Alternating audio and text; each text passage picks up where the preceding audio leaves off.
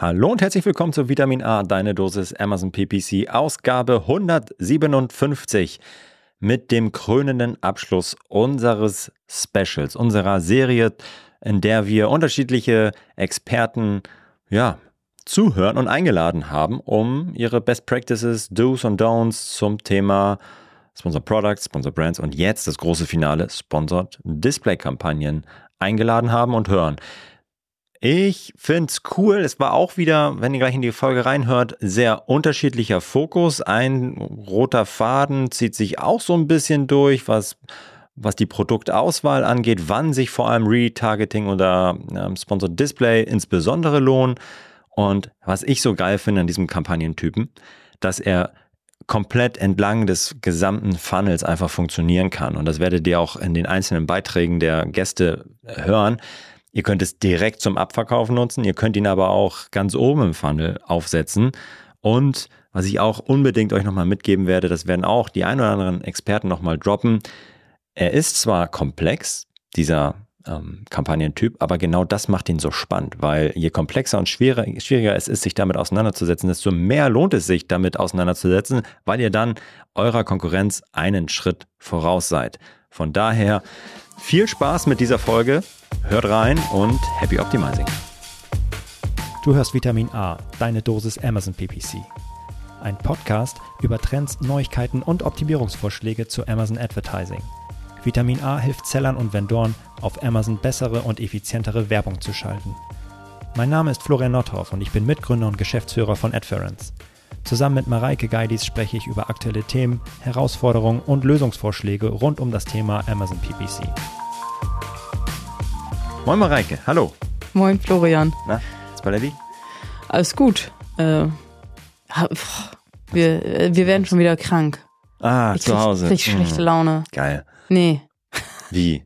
Ist nicht geil. Nee, das ist scheiße. Also, ist richtig scheiße, das nervt mich. Ja. Ich habe richtig, ja, ich glaube, ich habe das. Und weil es heute auch wieder Stimmt. grau ja, ja. ist. Du, wie du es letztes Mal gesagt ja. hast, je besser das Wetter, desto besser die Laune bei Mareike. Und heute ist nicht so geiles Wetter. Meine Regner. Laune ist heute ein, ein Regenwetter. Es regnet jetzt auch gerade richtig, ja. Oh so, erzähl mal was, was gute Laune macht.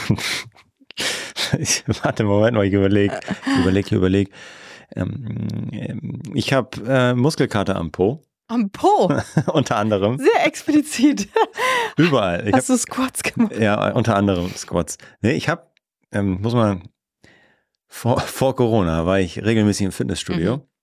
Und dann mit Corona habe ich irgendwie angefangen, äh, habe ich damit aufgehört mhm. und angefangen regelmäßig zu laufen. Mhm. Und ähm, ich, ich sag mal so, meine Clique aus dem Fitnessstudio ist aber immer noch da. Und die haben dich zurückgeholt? Ja, die haben gefragt, was jetzt? Bist du jetzt endgültig raus? Und dann habe ich äh, gestern mal wieder mitgemacht.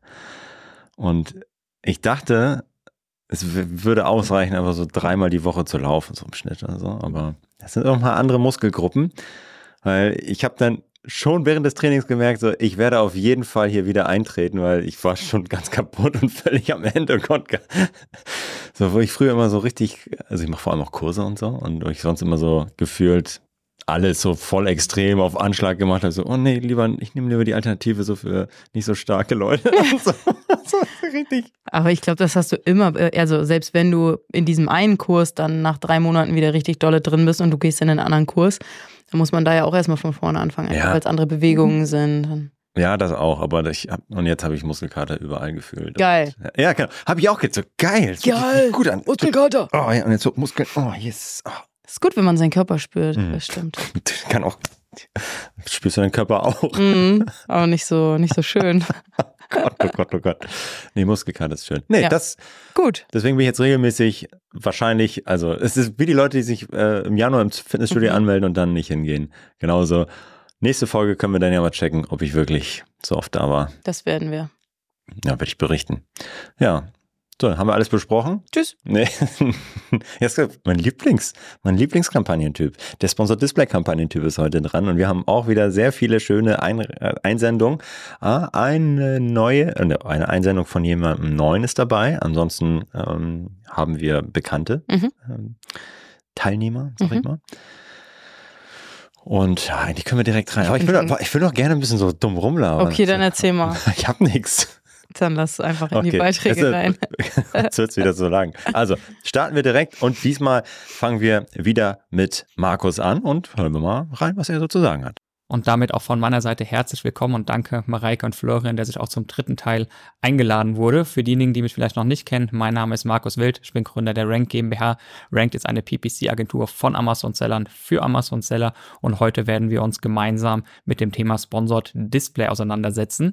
Und damit würde ich sagen, starten wir auch wie immer direkt rein und wie ich es auch bei den anderen beiden Werbeformaten schon gemacht habe, habe ich den prozentualen Anteil der Werbe- Umsätze von diesem Werbeformat mitgebracht und bei Sponsored Display reden wir über all unsere Kunden so ungefähr von 5 bis 10 Prozent und das ist was, was man einfach auf dem Schirm haben muss. Das heißt, auch Sponsored Display hat natürlich eine Daseinsberechtigung und auch Sponsored Display führt dazu, dass die Werbeumsätze gesteigert werden können, was dazu führt, dass wir natürlich langfristig ein besseres Ranking aufbauen können und so dann auch unsere Deckungsbeiträge nach oben bringen können und das ist einfach was, was man selber auf dem Schirm haben muss. Das heißt, Sponsored Display ist auch eine Möglichkeit, die man meistens angeht, wenn man Sponsored Product und Sponsored Brand Schon aufgebaut hat und dann so ein bisschen oben drauf setzt. Und ich würde auch behaupten, dass Sponsored Display so ein bisschen die Königsdisziplin ist. Warum? Weil wir einfach das Ganze sehr, sehr fein aussteigen können. Es ist auf einer gewissen Ebene komplexer, weil wir sehr, sehr feine Targetierungsmöglichkeiten nach Zielgruppen, nach Kategorien oder auch nach Remarketing, Retargeting. Also wir haben sehr, sehr viele Möglichkeiten, eine gewisse Zielgruppe zu targetieren. Und das macht das natürlich auf einer gewissen Ebene ein bisschen komplexer und setzt so eine kleine Einstiegsbarriere voraus, nämlich dass wir uns mit diesem Thema auseinandersetzen. Und das ist so der erste Tipp, den ich dir mitgeben will will, beschäftige dich wirklich rund um das Thema Sponsored Display, denn es gibt hier wirklich sehr, sehr viele Möglichkeiten, sehr, sehr smart Advertising zu schalten. Und eine Einstiegsbarriere sehe ich grundsätzlich nie als etwas Negatives, sondern als etwas Positives. Denn in dem Moment, wo du dich mit diesen Themen beschäftigst und diese Einstiegsbarriere nimmst, bist du meistens den Wettbewerben ein Stück voraus, denn andere müssen diese Einstiegsbarriere auch erstmal gehen. Und es ist ganz wichtig, dass du die gehst und nicht blind Sponsored Display schaltest, denn dann kann das Ganze recht schnell teuer werden, wenn du da nicht die richtigen Systeme und das richtige Wissen mit an der Hand hast. Und damit würde ich sagen, springen wir auch in den Praxisteil rein. Und den ersten Punkt, den ich dir mitgebracht habe, ist die Frage, ab wann sollte ich denn eigentlich Sponsored Display schalten? Und hier räumen wir das Ganze mal von einem etwas anderen Blickpunkt äh, auf, nämlich wie sollte denn dein Kampagnen-Setup aussehen? Grundsätzlich basiert so ein Kampagnen-Setup immer auf drei Säulen. Das sind einmal die generischen Kampagnen, das sind einmal die Competitor-Kampagnen und die Eigenschutzkampagnen. Das heißt, wir wollen den Markt über die generischen Kampagnen erweitern.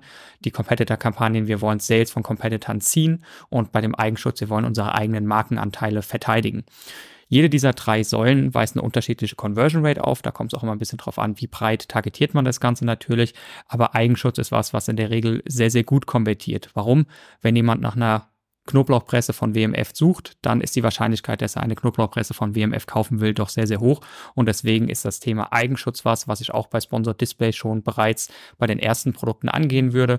Ne, das ist eine ganz simple ähm, Sponsored Display Anzeige, wo du dann quasi deine anderen Produkte targetierst, um einfach da diese Plätze einzunehmen. Denn in dem Moment, wo du sie bespielst, kann sie kein anderer bespielen. Die Conversion Rate auf diesen Kampagnen ist meistens sehr, sehr gut. Den zweiten Praxistipp, den ich dir rund um Sponsored Display mitgeben möchte, ist der ganze Bereich Remarketing und Retargeting. Und hier ist es einfach so, dass bei Remarketing und Retargeting gibt es verschiedene Erfahrungswerte, wo das Ganze tendenziell ein bisschen besser funktioniert, ein bisschen schlechter funktioniert. Das ist sehr abhängig von deinem eigenen Markt, von deiner eigenen Nische, in der du unterwegs bist. Und Remarketing, Retargeting bedeutet im Endeffekt nichts anderes, dass wenn ein Kunde dein Produkt geklickt, aber nicht gekauft hat, hast du die Möglichkeit, ihm im Nachhinein dieses Produkt über Sponsored Display Anzeigen auf und außerhalb von Amazon nochmal anzeigen zu lassen und das funktioniert tendenziell bei etwas hochpreisigeren Produkten ein bisschen besser. Warum? Da kann man auch das eigene Kaufverhalten mal so ein bisschen analysieren. Ja, bei so Produkten, die 50, 60, 70 Euro aufwärts kosten, ist man dann doch mehr so am Überlegen, nochmal vergleichen, will ich es jetzt kaufen, will ich es nicht kaufen. Und da hilft einfach ein zusätzlicher Touchpoint, den wir durchs Advertising generieren können, extrem, um da einfach die Person dieses Produkt nochmal vor Augen zu führen. Ne, wir haben auch hier, was Creatives angeht, nochmal deutlich mehr Spielraum. Das heißt, wir haben, können benutzerdefinierte Bilder, Überschriften wählen. Ne? Es muss natürlich alles in den Richtlinien von Amazon konform bleiben.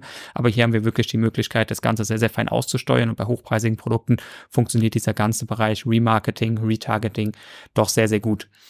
Einen dritten Kampagnentyp, den ich dir noch mitgeben möchte, ist der ganze Bereich Komplementär- bzw. Kategoriekampagnen mit Sponsored Display. Bleiben wir mal im Bereich der Kategoriekampagnen. Hier suchst du dir einfach von deinen Top-Competitoren die Kategorien raus, guck dir da wirklich auch eine Vielzahl von Competitoren an, welche verkaufen gut und in welchen Unterkategorien sind sie, denn nicht jeder Competitor ist immer in der gleichen Unterkategorie wie du.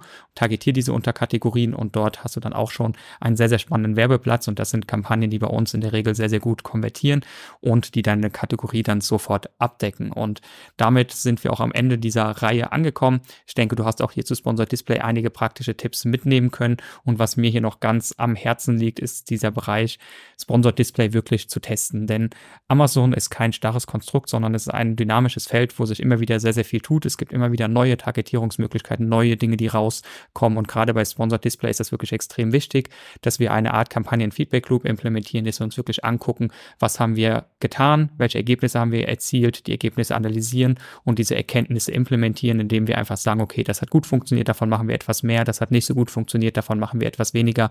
Und dann fangen wir wieder von vorne an und optimieren so Stück für Stück unser ganzes Kampagnen-Setup. Und das gilt natürlich sowohl für Sponsored Product als auch für Sponsored Display als auch für Sponsored Brand. Diese natürliche Neugierde, neue Werbeformate zu testen, mach nicht das, was immer alle anderen machen, sondern denk ein bisschen out of the box. Und dann bin ich mir sicher, dass du auch den Bereich ja Sponsored Display sehr, sehr gut meistern wird. Und damit würde ich sagen, wünsche ich dir wie immer viel Erfolg beim Umsetzen und bis zum nächsten Mal. Vielen Dank, Markus, für deinen Beitrag. Florian, was äh, hat dich besonders mitgenommen? Ich fand seinen Hinweis am Anfang am wichtigsten. Also auf der einen Seite ist dieser Kampagnentyp so komplex und man kann so viel mitmachen, dass er viele abschreckt. Mhm. Und das natürlich dazu führt, dass viele sich gar nicht rantrauen. Mhm. Und genau das ist die, die Chance mhm. für mich als Seller oder Marke einfach da Zeit zu investieren und das zu verstehen mhm. und besser zu verstehen als der Wettbewerber und dann genau einen Schritt voraus zu sein. Mhm. Das finde ich super und genau, das sagen wir ja eigentlich auch immer, dass du immer einen Schritt voraus sein musst und besser als der Wettbewerb. Und aber natürlich auch die, die ähm, Eingrenzung am Anfang, es ist nicht das, womit ich natürlich starte, mhm, sondern klar. es ist am Ende, äh, also sollte ich mit Sponsored Products richtig geil äh, aufgestellt sein. Und bevor ich jetzt richtig abgefahrene Sachen mit Sponsored Display mache, mache ich erstmal dann einfache Sachen bei Sponsored Display Retargeting ja. und dann obendrauf die krassen Sachen, die ich machen kann. Und äh, benutze definierte Bilder, krasse, enge Zielgruppen und das dann skalieren. Ja. Genau. Und bei dir? Ähm, ich fand den letzten Punkt ziemlich cool, ähm, jetzt für Sponsored Display, aber generell auch für alle Kampagnentypen und für alles, was ich irgendwie äh, mache und ausprobiere. Testen, mhm. auswerten, schauen, was funktioniert, mhm. darauf reagieren, weitermachen, was funktioniert nicht, abschalten oder ändern und einfach wieder von vorne anfangen. Und ähm, das, ja, wie gesagt, sollte ich bei allem tun, äh, was, was ich so mache und anfange, aber bei Sponsored Display eben ähm, besonders, mhm. weil das ein Kampagnentyp ist, den noch nicht viele verwenden und wo man sich erstmal rantrauen muss. Aber ja, wie du gesagt hast, mit einer einfachen Kampagne kann man da eigentlich ganz, ganz gut starten. Und ähm, Sponsored Display ist halt der, der erste Kampagnentyp, wo ich nicht nur äh, oder wo ich nicht Keywörter und, und Produkte nur targeten kann, sondern eben auch ähm, Zielgruppen, Nutzer. Und äh, das finde ich am, am spannendsten an diesem Kampagnentyp. Mhm. Äh, und eine Sache, jetzt, Markus hat ja tatsächlich auch an drei Teilen, äh, an, an allen drei Teilen teilgenommen und uns für alle drei Kampagnentypen äh, Tipps mitgegeben. Und ich kann jetzt mittlerweile auch den Slogan mitsprechen. von Seller für Seller? Ja. ja gut. genau. Für Amazon Seller, von Amazon Seller. Bleib im Kopf. Vielen Dank, Markus. Danke dir. Dann ähm, äh, ja, hören wir uns doch mal an, was äh, Florian Fette von MoveCell dabei hat. Hallo liebe Adference Community. Mein Name ist Florian von der Amazon Agentur MoveCell aus Kiel. Ich habe heute ein paar Tipps mitgebracht, wie ihr eure Sponsored Display Kampagnen auf Amazon möglichst effektiv nutzen könnt. Tipp Nummer eins: Achtet auf die richtige Produktauswahl. Ähm, es kommt total darauf an, welche Produkte ihr verwendet. Wenn ihr zum Beispiel an das ähm, ja, Targeting-Format Retargeting, ähm, was ihr mit Sponsored Display-Kampagne umsetzen könnt, denkt. Das heißt, ähm, ihr wollt äh, Interessenten, die auf euren Produktseiten waren, im Nachgang mit euren Anzeigen verfolgen, auf und außerhalb von Amazon. So, und jetzt muss man sich natürlich fragen, Mensch, welche Produkte machen dafür überhaupt Sinn? Ähm, sicherlich ähm, sind Produkte, die einen längeren, äh, eine längere Entscheidungsphase haben, ähm, sinnvoll. Also wo die Kaufentscheidung nicht direkt ad hoc getroffen wird, sondern wo man sich ein bisschen mit Produkten beschäftigt, ähm, äh, verschiedene Anbieter anschaut, vergleicht und so weiter.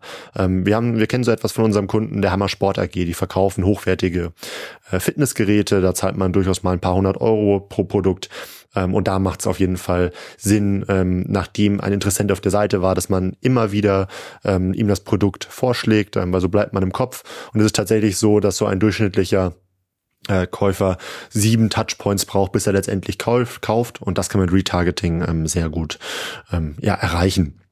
Ähm, eine weitere Produktart, für die das sehr sinnvoll sein kann, so ein Retargeting, ähm, sind Verbrauchsprodukte. Ähm, das heißt Produkte, wo man weiß, Mensch, die werden regelmäßig gekauft, ähm, zum Beispiel Nahrungsergänzungen. Ähm, und da kann man auf jeden Fall ähm, die Kunden mal regelmäßig darauf aufmerksam machen, dass man da ein gutes Angebot hat, gerade wenn man das vielleicht mit Coupons oder so ähm, kombiniert, ähm, macht Retargeting auf jeden Fall Sinn.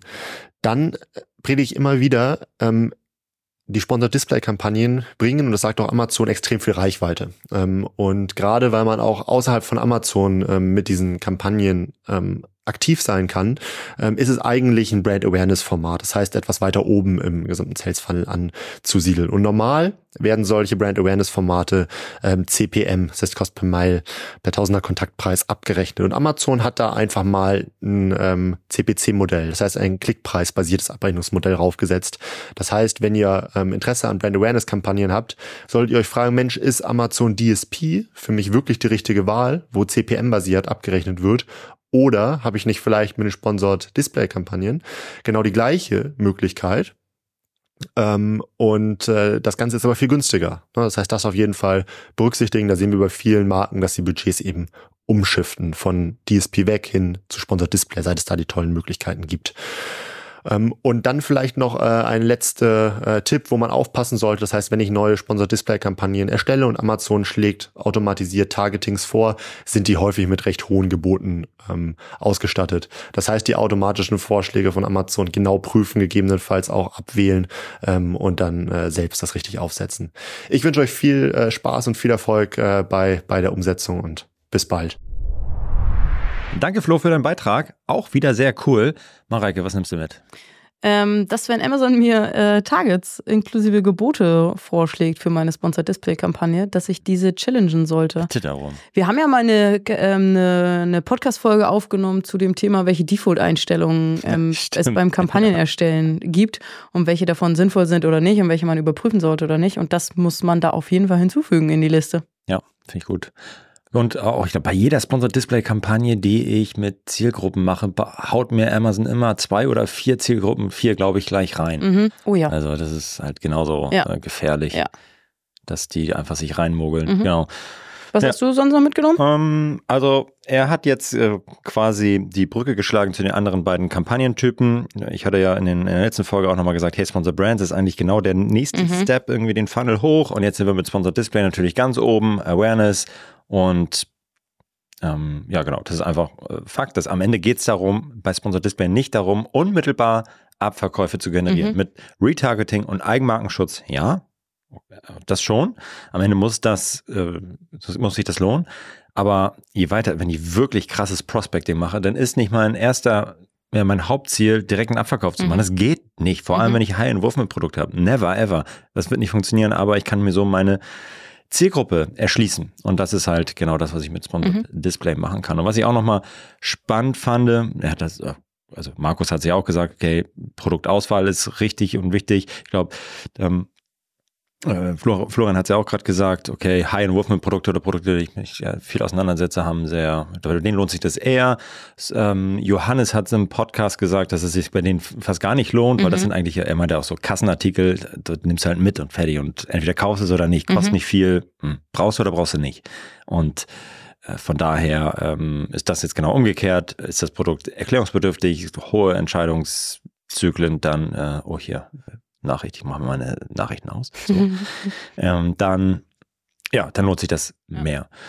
Und noch, was ich auch gut fand, der Shift von, von DSP hin zu Sponsored Display, dass er das mal so explizit sagt, fand ich auch sehr spannend, weil ähm, DSP, ähm, meine Vermutung ist, DSP wird mehr und mehr geöffnet für alle. Mhm die äh, auch nicht auf Amazon verkaufen. Und alle, eigentlich die auf Amazon verkaufen, okay, nutzt mal Sponsor Display und so. Oder ihr habt wirklich ganz verrückte Targetings und braucht, habt richtig, richtig tiefe Taschen. Natürlich DSP nutzen, aber ähm, das bestätigt da irgendwie auch so den Trend, den ich da vermute.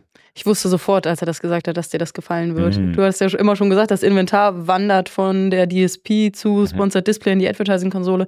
Und dass äh, Flo das jetzt auch bestätigt, dass entsprechend auch ähm, dann Werbetreibende viel, viel weniger die DSP nutzen und ihre Kampagnen, ihre Werbekampagnen rüberziehen in die Advertising-Konsole zu den Sponsored Display-Kampagnen, bestätigt diesen Trend mhm. ja noch. Ja. ja, cool.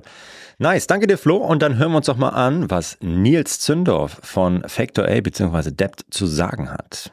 Hallo aus Kölle, hier ist Nils von Factor Adapt, beziehungsweise wenn ihr das hier hört oder seht, nur noch Debt, denn wir rebranden gerade. Wir sind seit fünf Jahren jetzt Teil der Agentur und dachten, ist es ist mal an der Zeit.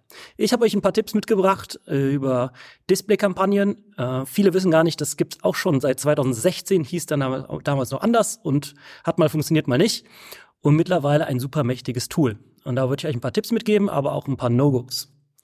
Fangen wir mal mit den ganz einfachen Tipps an. Also der allererste Grund, die einzusetzen, ist immer, wenn man von sich aus das Produkt für sich spricht. Und das heißt, dass ich muss immer darauf achten, dass meine Sternchen passen, ähm, mein Bild passt, aber auch, dass ich es wunderbar einsetzen kann, wenn ich zum Beispiel gerade Sparaktionen habe, weil die ganzen Themen wie Deal of the Day, Blitzangebot, Best Deal werden auch angezeigt. Und auch, was man schön sehen kann, sind die Coupons da. Das heißt, ähm, immer wenn ich was, eine Kampagne schalte mit einem Discount, kann ich das wunderbar kombinieren, weil das meine Click-through-Rate erhöht und damit auch meine Ausspielung. Dann aber mehr so, sage ich mal, die laufenden Themen, ähm, wofür wir das eigentlich immer einsetzen, ist insbesondere dann für Cross-Sell-Aktivitäten. Das heißt, wenn ich Produkte habe, die wunderbar zusammenpassen. Und das Schöne ist, wenn ich dann meine eigenen ASINs targete, kann ich auch direkt den Wettbewerb rauswerfen. Und wo es eigentlich auch immer eingesetzt wird, ist gerade bei teuren Produkten, ist im Retargeting. Das heißt, wenn ich irgendwie meine JBL-Boxen vermarkte, dann kaufe ich die meistens nicht direkt mit dem ersten Klick, sondern muss erstmal checken, ob der Neffe die vielleicht schon von der Oma bekommt, beziehungsweise alles, was einen längeren ähm, Zyklus hat, um das zu kaufen. Hier sind wir aber direkt bei einem No-Go. Retargeting, solche Kampagnen würde ich vielleicht nicht bei der Zahnpasta machen. Ähm, da, äh, wenn die Person die sie nicht gekauft hat, dann hat sie wahrscheinlich eine andere gekauft, beziehungsweise hat doch kein, vielleicht keine Lust und ist zum Rewe gegangen. Wo es aber Sinn machen kann, ist dann wieder bei auch gekauften Personen, also Personen, die was gekauft haben, ein Produkt, zum Beispiel bei saisonaler Ware.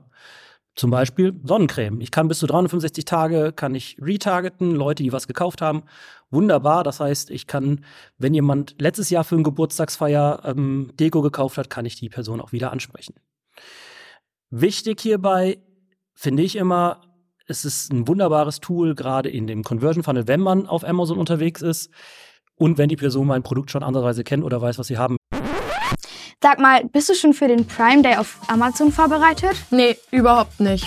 Dann haben wir hier die besten Tipps für dich. Ein paar Tipps wären genau das Richtige. Also ist die perfekte Lösung das Webinar mit Mareike und Markus. Toll, wann ist das denn? Am 16. Juni ab 10 Uhr. Cool, dann möchte ich auch dabei sein. Mit bester Empfehlung von Helena, Mieke, Erik, Emil, Gabriel und Paul. Den Zukunftstagskindern. Wenn wir höher in den Funnel gehen, also wenn wir dann über die klassischen Awareness-Kampagnen sprechen und die Person weiß vielleicht noch gar nicht, dass sie ihr Problem hat, rate ich immer zur DSP zu nutzen. Das hat vor allem zwei Gründe. Der erste ist, ich kann meine eigenen Creatives benutzen. Das heißt, ich kann wirklich über das Problem sprechen, kann sagen, okay, haben wir heute schlechtes Wetter, brauchst du einen Regenschirm? Und ich kann wirklich ähm, die Person auch ansprechen mit interaktiven Videos und auch wirklich ja in dem in dem Branding bleiben, das ich ähm, haben möchte. Weil das ist eine Schwäche von den Display-Kampagnen. Ich, wenn ich da individuell was anpassen möchte, das sieht meistens eher aus wie Hulle. so, das heißt, die ähm, lieber äh, die Display-Kampagnen einsetzen ähm, im Lower Funnel. Da ist auch einer der größten Fehler direkt. Und zwar, ähm, was wir häufig sehen, ist, dass der ganze Display-Bereich, das heißt auch, dass die ähm, Amazon DSP, aber vielleicht auch Google und ähm, Facebook-Kampagnen oder andere Ads-Netzwerke von verschiedenen Personen geführt werden. Und was wir häufig sehen, ist ein Double Counting. Das heißt, ich habe meine eigenen Retargeting-Kampagnen in meinen äh, Sponsored Display Ads. Auf der DSP laufen auch Retargeting-Kampagnen für meine Produkte. Und dann spreche ich den Kunden anstatt, obwohl ich nur fünfmal mit ihm reden wollte, vielleicht zehnmal an. Ähm, sehen wir ganz häufig, ähm, gerade wenn es unterschiedliche äh, Firmen gibt, die ähm, Agenturen gibt oder unterschiedliche Bereiche. Also da auf jeden Fall reingucken, kann man viel Geld sparen. Ähm, da hilft dann ein Stück weit auch die äh, AMC, also die Amazon Marketing Cloud, ähm, sollte man sich im Zuge dessen, wenn man mehr Budget ausgibt und auch diese großen Kampagnen fährt, auf jeden Fall anschauen. Und was wir häufig sehen, ist, dass die Retargeting-Kampagnen wunderbar gelobt werden, was sie für einen geilen äh, ACOS haben oder ROAS, äh, wird aber nicht ganz berücksichtigt, dass die Person ja schon mal auf meiner Seite gewesen sein muss und äh, das eigentlich Zusatzkosten sind.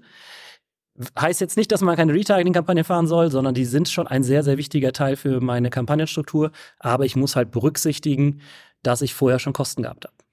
Das war mein ganz kurzer Überblick. Ähm, wenn ihr Fragen habt, haut mich immer gerne an. Ansonsten viel Spaß beim Testen. Immer dran denken, ihr habt eigene Produkte, ihr habt eigene Brands und äh, ja, probiert es für euch selber aus. Ja, mega Nils. Vielen, vielen Dank. Äh, vor allem für die Grüße aus Köln. Viele Grüße aus Lüneburg zurück. Vielen Dank für deinen Beitrag. Florian, was hat dir äh, besonders gefallen? Worauf möchtest du eingehen? Ja, also ähm, genau, also die, die Anpassung der Displayanzeigen ist ja also auch möglich, mittlerweile auch ganz mhm. gut bei ähm, und ich kann auch Videos machen bei äh, Sponsored Display. Das äh, ist relativ neu und wird auch immer besser. Von daher sehe ich da den Unterschied zu DSP nicht mehr ganz so krass. Das vielleicht nochmal als kurze Ergänzung.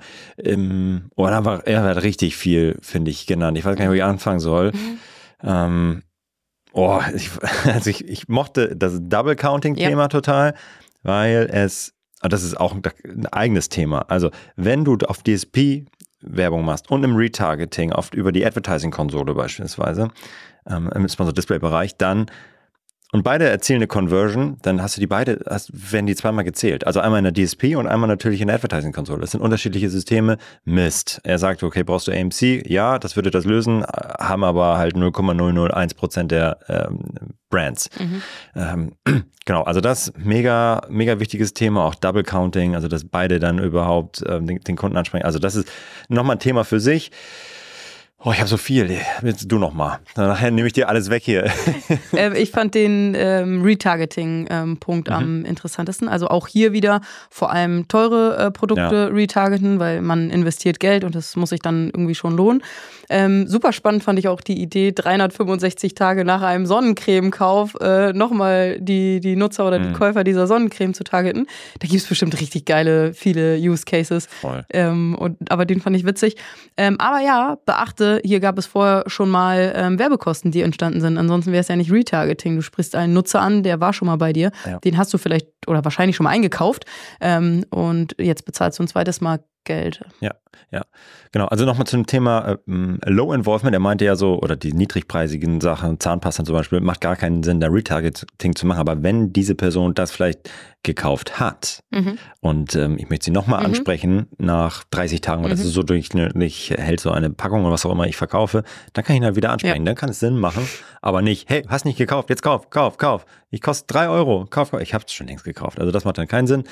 Ähm, Genau. Und was wollte ich jetzt gerade noch sagen? Ähm, Cross-Sale? Ja, nee, irgendwas anderes wollte ich gerade noch mal sagen. Was war denn das? Zu Retargeting? Ähm, Retargeting. Deals, Coupons, Ah, Discounts? nee, nee, nee, genau. Du, genau. Ähm, das, das Thema, äh, was du hattest, dass ich mehr also im Retargeting natürlich die Kosten des vorangegangenen Werbeformats mhm. schon drin sind. Mhm. Das habe ich immer eigentlich in irgendeiner, also wenn ich nicht ganz oben mit der generischen Suche irgendwie anfange, klar bei jeder Brandsuche. Mhm, ja. Ja. Jede Brandsuche entsteht nur, weil irgendjemand anderes mal auf die Idee gekommen ist oder darauf aufmerksam wurde. Mhm. Und diese Kosten stecken da drin. Das heißt, wenn ich jetzt ähm, grundsätzlich heißt es, dass die Lower Funnel Sachen, die ich mache, eigentlich immer günstiger sein müssen als der Durchschnitt, den ich habe, weil die am Ende das ernten, was ich drüber gesät habe und das, was im Upper Funnel ist, sei es generische Suchanfragen, breites Kategorie-Targeting oder Prospecting mit Sponsored Display, das muss immer teurer mhm. sein und das darf auch teurer sein, weil es ähm, am Ende den günstigen Bereich unten supportet. So. Teurer im Sinne von ein teurer ACOS. Ja, genau, ja, ja, genau. Das ist, es mhm. ist unrentabel, auch wenn du nur auf den Abverkauf schaust, aber mhm. es, der Zweck ist ein ganz anderer. Mhm. Also bei vielen dieser Sachen. Also bei generischem Keyword-Targeting kannst du auch direkt auf den Abverkauf gehen und da ist nicht so Awareness entscheidend und da geht, möchte ich auch nach Performance steuern, aber im Prospecting oder wenn ich eine Litfaßsäulen-Kampagne mache, Billboards raushängen, da verkauft halt keiner was, sondern am Ende führt das dazu, dass die Leute nach meiner Marke suchen und das mhm. ist der Preis dann. Genau. Ja, auch könnte ich auch wieder Stunden reden, ey. So. so. Vielen Dank äh, für deinen Beitrag, ähm, Nils. Ähm, und jetzt hören wir uns einmal den Beitrag von Christian Kellmann. Jo, ab geht's. Mein Name ist Christian Kelm von MLIs und wir gehen heute einmal ganz kurz in die kleinen Geheimnisse von Sponsored Display Ads.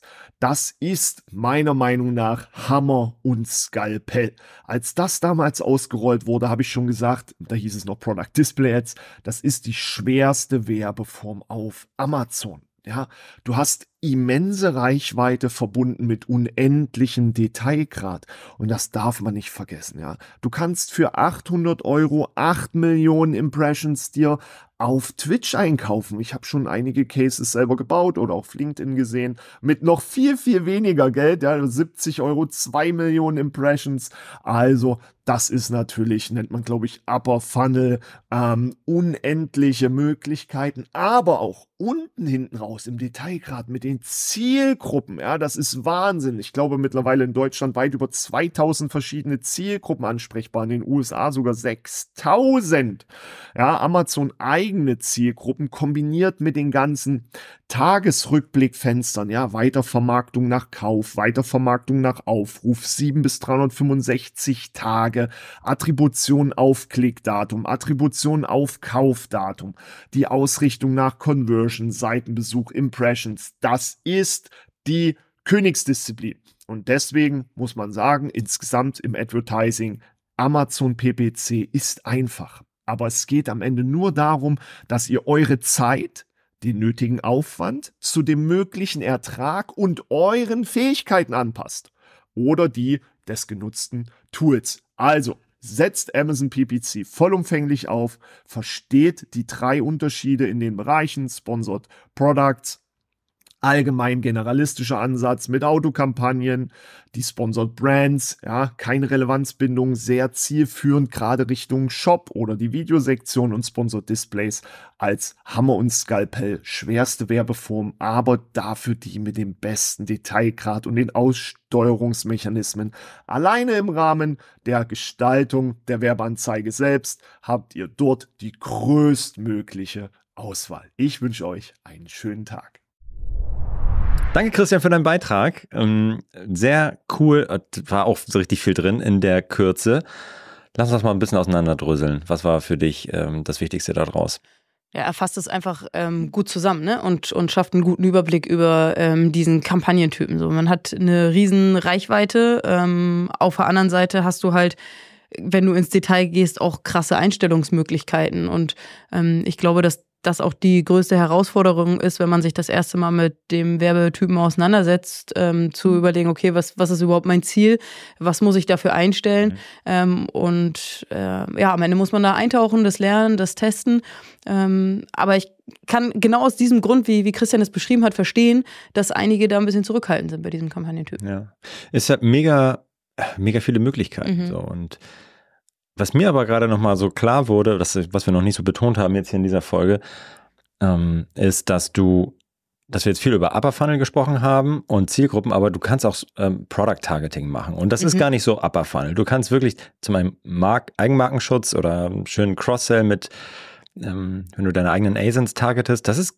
das ist gar nicht so Upper Funnel. Mhm. Das ist ziemlich weit unten, ehrlicherweise. Und deswegen kann es sich auch total schnell lohnen, da also kannst du da sehr performanceorientiert auch das steuern und musst nicht nur groß ausgeben und hast irgendwann später erntest du denn das, was du mhm. gesehen hast, gesät hast. Das kann auch sehr, sehr schnell kommen. Von daher, das war mir nochmal wichtig, nochmal zu sagen. Ja, nice. Danke dir, Christian, für den Beitrag. Last but not least, das ist der letzte Beitrag dieser unfassbar ah, geilen Serie. Nein, das geht Von, zu Ende. Ja, es geht leider zu Ende. Aber mal sehen, was Ronny noch im äh, Gepäck hat. Und schauen wir mal. Moin zusammen, Ronny hier von der Amazon Agentur Into Markets. Sponsored Display. Darüber möchte ich ganz gern kurz mit euch sprechen. Fangen wir mit den wichtigsten Fehlern an. Nummer eins. Eine Schnell-Schnell-Taktik bitte. Was vielleicht noch für Sponsored Products funktioniert mit Autokampagnen, ist bei Sponsored Display nicht so wirklich möglich. Wir sehen häufiger mal einfach fix angelegte Kampagnen, die am Ende ohne wenig Targetierung dahinter, beziehungsweise nicht ausreichend gezielten Targetierung mal fix angelegt wurde. Das funktioniert nicht. Gerade bei Sponsor Display sollte man sich schon die Zeit nehmen, ausreichend über die Ziele nachzudenken, die Produkte richtig auszuwählen und vor allen Dingen eine vernünftig gegliederte Kampagnenstruktur anzulegen. Ist besonders wichtig. Ein zweiter Fehler, den wir auch tatsächlich häufig mal erleben, weniger in der Art der Kampagnen, vielmehr hinter dem Measurement. Soll konkret heißen, wir haben VCPM versus CPC. Beides ist möglich. Das eine ist quasi die Ausrichtung nach virtuellen, sichtbaren Anzeigen, Einblendungen versus den richtigen Klicks dahinter, den echten Klicks, die tatsächlich auf den Kampagnen erzielt werden. Beides relativ wichtig. Man kann beides tun, aber man darf nicht erwarten, dass das Ergebnis bei diesen unterschiedlichen Ausrichtungen tatsächlich das gleiche ist. Ist es oftmals nicht. Also da entsprechenderweise vielleicht mal ein bisschen mit rumspielen, ausprobieren, aber eben beachten, beides sind unterschiedliche Punkte. Man muss beides unterschiedlich bewerten. Kommen wir zu den Best Practices. Da drei in der Zahl, mal ganz konkret genannt. Defensive versus Offensive. Funktioniert Sponsor Display besonders gut. Man kann und sollte natürlich seine eigenen Produkte verteidigen, dass dort keine Werbung von Mitbewerbern aktiv geschaltet werden kann, weil die eigenen Werbeplätze nicht machen und die maximale Sichtbarkeit natürlich mitnehmen, den Spieß aber genauso umdrehen und sagen, schnapp mir die ASINs von Mitbewerbern, die besonders gut funktionieren und schießt da mal mit Sponsor Display drauf. Funktioniert, kann man machen, sollte man tun. Wichtig hier auch, bitte dann gerade bei den eigenen Produkten nur die Topseller verwenden. Produkte, die eher so Ladenhüter sind, die klassischen Penner-Produkte, funktionieren über das Sponsor Display meist nicht so besonders gut. Hier ganz gutes Praxisbeispiel, mal einfach auswerten, welche Produkte sich besonders gut über Sponsor Products und Sponsor Brands verkaufen lassen und genau diese Produkte nehmen und mit Sponsor Display bewerben. Ja, in der Regel ganz gut. Und dritter wichtiger Punkt an der Stelle, auf Text und Bilder achten. Auch Sponsor Displays sind genauso wie Sponsor Brands ein visuelles Werbemittel oder können das auch jeden Fall sein. Wenn man hier beispielsweise manuell eingreift und individuell die Texte und Bilder bearbeitet, sollte man ein Stück weit auch ein bisschen darauf achten, was genau man da tut. Und das muss natürlich auch ein bisschen zu den Produkten passen. Also entsprechenderweise auch Zeit mitbringen. Jetzt kommen wir nochmal zu einem bzw. zwei Learnings, die im Bereich Sponsor Display besonders wichtig sind. Konkret ist es die Art der Verwendung von Sponsor Display in dem Marketing Funnel. Was will ich damit sagen? Erster Punkt, Sponsor Display können sehr flexibel eingesetzt werden. Ja, im Marketing Funnel in verschiedenen Stufen, im Upper, Mid Funnel und natürlich auch im Lower Funnel. Aber man muss natürlich dahinter ein Stück weit auch die Ziele richtig setzen, wie man diese Kampagnen aufbaut und letztendlich auch bewertet. Das bringt mich zum zweiten Punkt, hängt da sehr mit zusammen, die Ergebnisse, die dann geliefert werden. Man kann mit Sponsor Display wunderbar Performance-Kampagnen schalten, zum Beispiel Retargeting-Kampagnen, und dann läuft das ganz gut. Man kann genauso bei den Midfunnel reingehen und beispielsweise versuchen, mal bei abseits des Lower Funnels, mal versuchen, neue Zielgruppen, neue Kunden zu gewinnen. Allerdings auf Kosten des ROAS. Das ist letztendlich so Fakt. Das heißt, der ROAS ist dann meist etwas niedriger. Das muss man bewerten und entsprechenderweise auch für sich in seinen eigenen Zielen richtig mit aufnehmen. Das zu den wichtigsten Punkten zum Thema Sponsor Display. Bleibt mir nur, euch viel Erfolg dabei zu wünschen und bis zum nächsten Mal. Super, vielen Dank, äh, Ronny, dass du hier unsere Reihe mit deinem Beitrag ähm, so toll abschließt. Äh, aber noch entlassen wir euch Zuhörerinnen nicht. Nein, nein, nein, noch, noch bekommt nicht. ihr den Kommentar von Florian und mir zu diesem Beitrag. Florian, ähm, ja, was, was möchtest du zu Ronnys Beitrag sagen? Was, was ist dir in den Kopf geschossen? Mm, Ich würde gerne auf das Thema VCPM nochmal Mhm. eingehen. Hatten wir im Vorgespräch, glaube ich, Mhm. haben wir, weiß ich genau nicht, wann wir gesprochen haben dazu, eben gerade zwischendurch oder Ja. davor, weiß Nee, ich nicht, glaub, aber vor. Also ich glaube, im Podcast haben wir tatsächlich jetzt in dieser Episode noch nicht drüber gesprochen. Okay. Deswegen cool, dass das Okay. Thema noch aufkommt. Richtig. Äh, beim Thema VCPM muss man wissen, dass die sich schon einen Sale zurechnen, diese Kampagnen, wenn auch ein Kunde etwas kauft, ohne auf die Werbung geklickt zu haben Ja. und sie nur gesehen hat. Ja. Dann taucht sie schon im gesehen hat oder es in seinem Blickfeld war. Ne? Wir, Ja, ja. Genau, wir wissen ja nicht, ob er die am Ende wirklich Ja, gesehen sie, hat. Sie wurde ausgespielt. Sie wurde ausgespielt. Ja, und irgend, ich glaube, sie muss wahrscheinlich schon im sichtbaren Bereich gewesen sein, ja, das schon, aber am Ende, keine Ahnung. Ja. Und wenn du das richtig fett aufsetzt und aufziehst, dann, äh, das hatten wir im Vorgespräch auch, Mhm. äh, dann schiebst du halt von einfach, den, also kann es im schlimmsten Fall passieren, dass du einfach nur organische Sales in den Paid-Bereich verschiebst. Deswegen da der Tipp, wenn ihr diese Kampagnen schaltet, die ihre Daseinsberechtigung Ja. haben, weil du kannst da schon sehr günstig viel Impressions einkaufen, das Mhm. geht schon, vor allem auch außerhalb von Amazon, aber schau, dass du auch wirklich einen Impact hast auf deine organischen Sales oder auf deine markenbezogenen Suchanfragen. Mhm. Dass du mhm. siehst, hey, okay, das steigert meine, mein Suchvolumen mhm. nach meiner Brand zum Beispiel. Ja. Ja, und bei dir? Ja, auch, auch VCPM. Ich bin sehr, sehr froh, dass Ronny das noch angesprochen hat und dass das Thema hier noch aufgekommen ist. Ähm, ich hatte mich da mal äh, mit einer Werbetreibenden ähm, zu ausgetauscht und die hat äh, VCPM aktiviert und tatsächlich sind von heute auf morgen einfach die organischen Sales fast auf null äh, gedroppt. und äh, da war der perfekte Zusammenhang sichtbar. Also da achtet wirklich, wenn ihr VCPM nutzt, ähm, auf eure organischen Sales, was mit dem passiert. Cool. Ja, Mensch. Dann sind wir jetzt am Ende, wa? Ja. Also eine großartige Serie. Ähm, ja. Und vielen Dank an alle, die die Beiträge mhm. eingereicht haben. Ihr habt das geschaffen. Ihr habt äh, uns habt teilhaben lassen an diesen, an eurem Wissen. Habt es mit unserer Community, Community geteilt mhm. und ja, vielen Dank dafür. Und ich glaube, es konnten alle auf jeden Fall unterschiedlichste Sachen mitnehmen, weil einfach sehr bunte, unterschiedlichste Insights drin waren. Ja. ja. Happy Optimizing. Ja, haut rein. Ciao. ciao, ciao. Das war Vitamin A, deine Dosis Amazon PPC. Für Fragen und Feedback schaut direkt in unserer Discord-Community vorbei. Diese erreicht ihr unter adference.com/discord. Hier kannst du dich mit anderen Amazon PPC-Profis, Sellern und Vendoren rund um die Themen Amazon und Amazon Ads austauschen. Vielen Dank fürs Hören und bis zum nächsten Mal.